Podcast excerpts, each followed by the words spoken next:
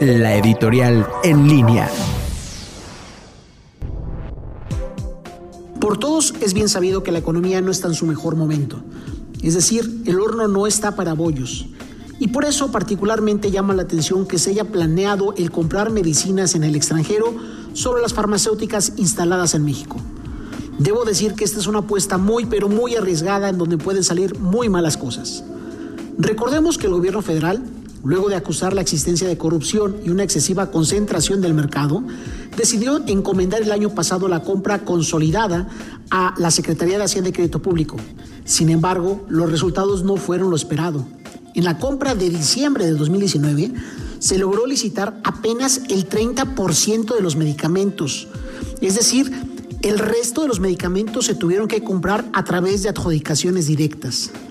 De acuerdo con el INEFAM, un instituto farmacéutico de México, cerca del 90% de las compras de fármacos en la primera mitad de este 2020 se han realizado mediante adjudicaciones directas, sin que esto haya resuelto ni siquiera el problema de desabasto. De acuerdo al INEFAM, si observamos los procesos de compra de medicinas, podemos encontrar que ahora las compras son más desordenadas y con mayor dispersión de precios y una menor cobertura. Siguiendo estos análisis, el gobierno cuando compra vía adjudicación directa compra entre un 30 y 60% más caro debido a la menor presión competitiva que empuja los precios a la baja.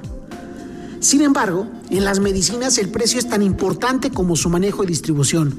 Hay que recordar que las instituciones médicas se encuentran dispersas a lo largo y lo ancho del país y que en cada una de estas hay necesidades y requerimientos diferentes. Hay medicinas que requieren un transporte más delicado que otras y por ello se requiere infraestructura, software, planeación, rutas y personal calificado para que siempre tengan sortidas a estas unidades médicas.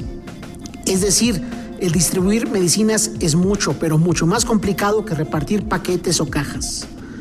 Insisto que esta, eh, esta decisión es muy arriesgada, sobre todo si tomamos en consideración que históricamente las instituciones gubernamentales han demostrado ser más costosas y en algunos casos menos eficientes que las privadas.